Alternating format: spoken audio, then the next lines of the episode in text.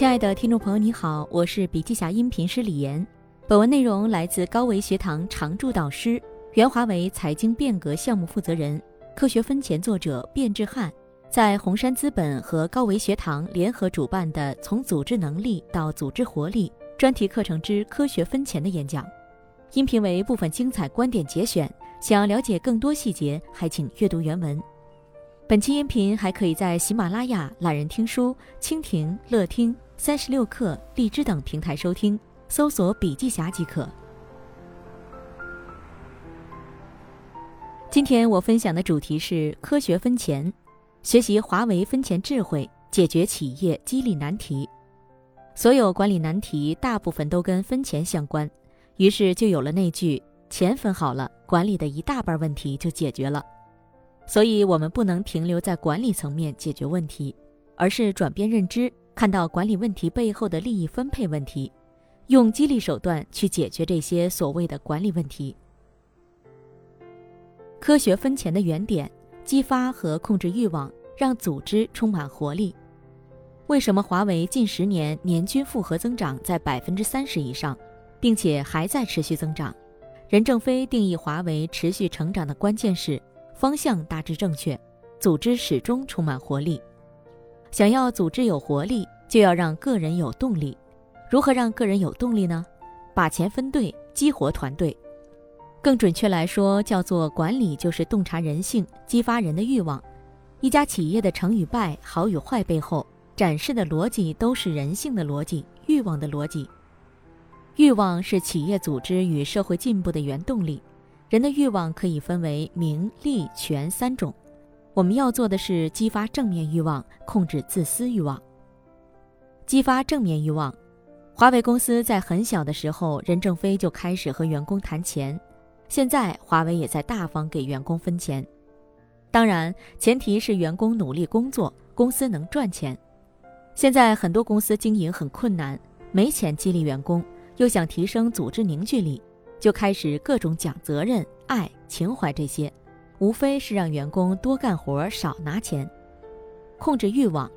前面说要激发欲望，现在又说要控制欲望。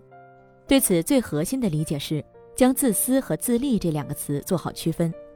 华为公司鼓励员工自立，反对自私。所谓自私，是指在追求自己利益最大化的同时，往往会损害他人利益或客户利益。所以，我们激发的是自利的欲望，控制的是自私的欲望，这也是科学分钱的原点。它激发的是善的欲望，产生善的动机，表现出有动力的行为，做出高绩效的结果，然后不断循环。科学分钱的原理，构筑外部利益差与内部利益差。我们从企业生命假设周期来理解科学分钱的原理。企业会经历创业期、成长期、成熟期、衰退期，但衰退是企业最终的宿命吗？如果是，用逻辑的力量来思考下，到底什么会导致这样的宿命？任总思考后认为，企业作为一个物种，它也符合热力学的第二定律——熵定律，即有井然有序走向混乱无序，并失去发展动力，最终灭亡。关于熵。鲁道夫·克劳修斯在发现热力学第二定律时定义了它：自然社会任何时候都是高温自动向低温转移的，在一个封闭系统，最终会达到热平衡，没有了温差，再不能做功，这个过程叫熵增，最后状态就是熵死。要想让系统有活力，就必须打破这种平衡，实现熵减。任正非通过观察人性，强调艰苦奋斗，以奋斗者为本。不断吸引优秀人才，实行淘汰制度，进行新陈代谢，最终激发出华为人的生命活力和创造力，从而得到持续发展的企业动力。企业持续发展的动力是什么？是利益分配。我们分钱是为了通过构筑外部利益差吸引和保有优秀人才，构筑内部利益差提升组织活力与效益。想要用好这个原理，就要做到以下两点。对于中基层，要让人才进得来，高起薪，缓加薪；对于中高层，要让人才跑得动，低工资高收入。科学分钱的原则，全方位激活组织，持续奋斗。接下来和大家分享下科学分钱的四个原则。第一个基本原则：以战略为导向的增长或成长。分钱一定要体现公司的意志，以战略为导向，围绕公司的增长和成长来进行。其中，增长有两层含义：一是业务要有增长，即销售额、净利润、回款、毛利额等经济性指标要有增长；二是人均产值或是人均薪酬要有增长。需要注意的是，只有规模或效益的增长，没有人均产值和薪酬的增长是不可持续的。这也就意味着，企业有增长不一定有成长，但企业有成长就一定有增长。成长的结果是未来有更好的增长，因此企业在追求业务增长时，必须要追求企业的长期价值，要导向企业的成长，要构筑公司持续的盈利能力和竞争能力。注重导向战略的成长性指标。我们以华为兼顾增长和成长的考核激励为例来看下，华为的考核分为三个维度：第一，多打量，该项为增长性目标，占比百分之五十，包括订货、销售收入、贡献利润、经营性净现金流等指标，这些增长要对应当期业绩。第二，增加土壤肥力，该项为成长性指标，占比百分之五十。包括战略目标的实现、关键客户关系管理、客户满意度的提升、组织干部人才的培养等。第三，内外合规，这是一个扣分项，核心是要遵守外部的法律和法规，遵守公司内部的规章制度。第二个基本原则，让组织有活力，个人有动力。要想让组织有活力，唯有坚持三高：高绩效、高激励、高压力。其中，高绩效是牵引机制，高激励是动力机制或者激励机制，高压力是淘汰机制。要想保持组织活力，三高缺一不可。另外，组织是由人组成的，要让组织有活力，就必须让个人充满动力。如何实现呢？基层员工要有饥饿感，即要更多的以物质来激发他们，简单高效；中层员工要有危机感，即要基于人性的理解。对其传递危机感，防止堕代。高层员工要有使命感，即无论我是否关注你，你都愿意将事情做好，愿意为其持续奋斗。第三个基本原则：多维度的拓展激励资源。首先，在时间上拓展激励资源。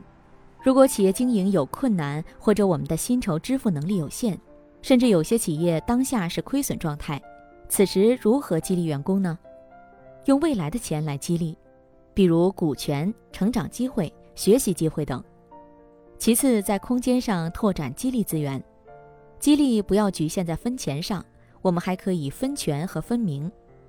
比如基于职位的权利的分享机制，分权像华为的轮值 CEO、轮值董事长；基于专业的名誉的分享机制，分名像华为的金牌奖、天道酬勤奖等通用奖项。以上我们把它简称为名权利。第四个基本原则，导向持续奋斗。在华为，我们是从以下三个方面来理解奋斗的：第一，奋斗的方向是成就客户；第二，奋斗的表现是天天向上；第三，奋斗的内涵是思想上的奋斗。在华为，奋斗不仅是一种精神，还是一种承诺、一纸协议和一种身份。公司的激励资源要向这样的奋斗者做倾斜。那么，如何才能找到真正的奋斗者呢？华为有一个 PSD 原则，这三个字母分别对应：Poor 很穷，Smart 很聪明，Desire 很有企图心和欲望。用中文讲就是胸怀大志、身无分文。这样的人能够通过物质激励促进他自主奋斗，再通过一些关键事件进行考核，培养为真正的奋斗者。但是，为了导向持续奋斗，便不能过分依赖物质激励，还要通过核心价值观来驱动员工，培养员工的自我成就感和成长感，不断激发他们的更高追求和更大使命。科学分钱的基本方法，以奋斗者为本。科学分钱的基本方法就是三句话：第一，以客户为中心的价值创造；第二，以结果为导向的价值评价；第三。以奋斗者为本的价值分配，具体可以分为五个方法。方法一，薪酬总额管理，传递市场压力，激发内部活力。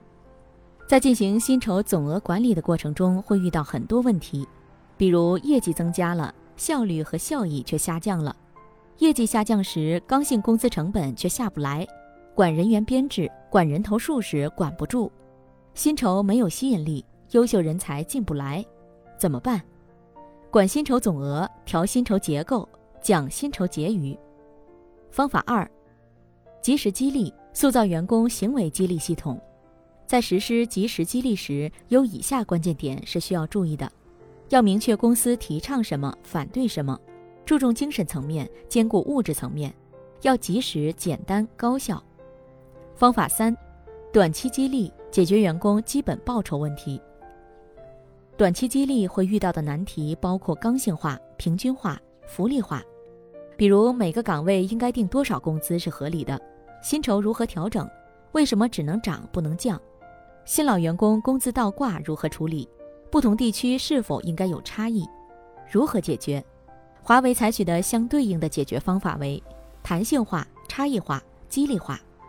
比如定岗定级，以级定薪，在人员匹配上，基于胜任水平定薪档，基于绩效结果定薪福，能力经过绩效验证才能调薪，福利向奋斗者倾斜等。方法四，中期激励。解决奖勤罚懒的问题。对于中期激励的奖金管理，华为有一套可以借鉴的方法：从基于作战单元、基于增量绩效、基于业务场景、基于基准盈利这四个方面进行。前提是大河有水小河满，先到团队后到个人。方法五：专项激励，解决战略或任务贡献的问题。有重大项目突破时。需要根据项目的不同设置目标达成后的奖励金额，在新领域有突破时，需要根据业务的不同来设置奖金金额。当有重大贡献奖时，要根据贡献价值的大小来设置奖金金额。方法六，长期激励解决为谁打工的问题。长期激励主要解决的是为谁打工的问题，主要有权益分享、利润分配以及两者相结合三种手段。因为不忘英雄，才能更好的激发更多的英雄涌现出来。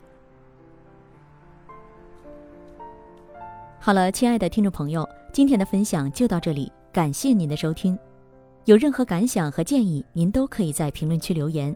新商业干货就看笔记侠，深度专访、品牌传播、线下沙龙等商业合作，如有需要，烦请联系笔记侠商务小伙伴魏志尚，联系方式：幺七六三幺八八。幺九五七幺七六三幺八八幺九五七。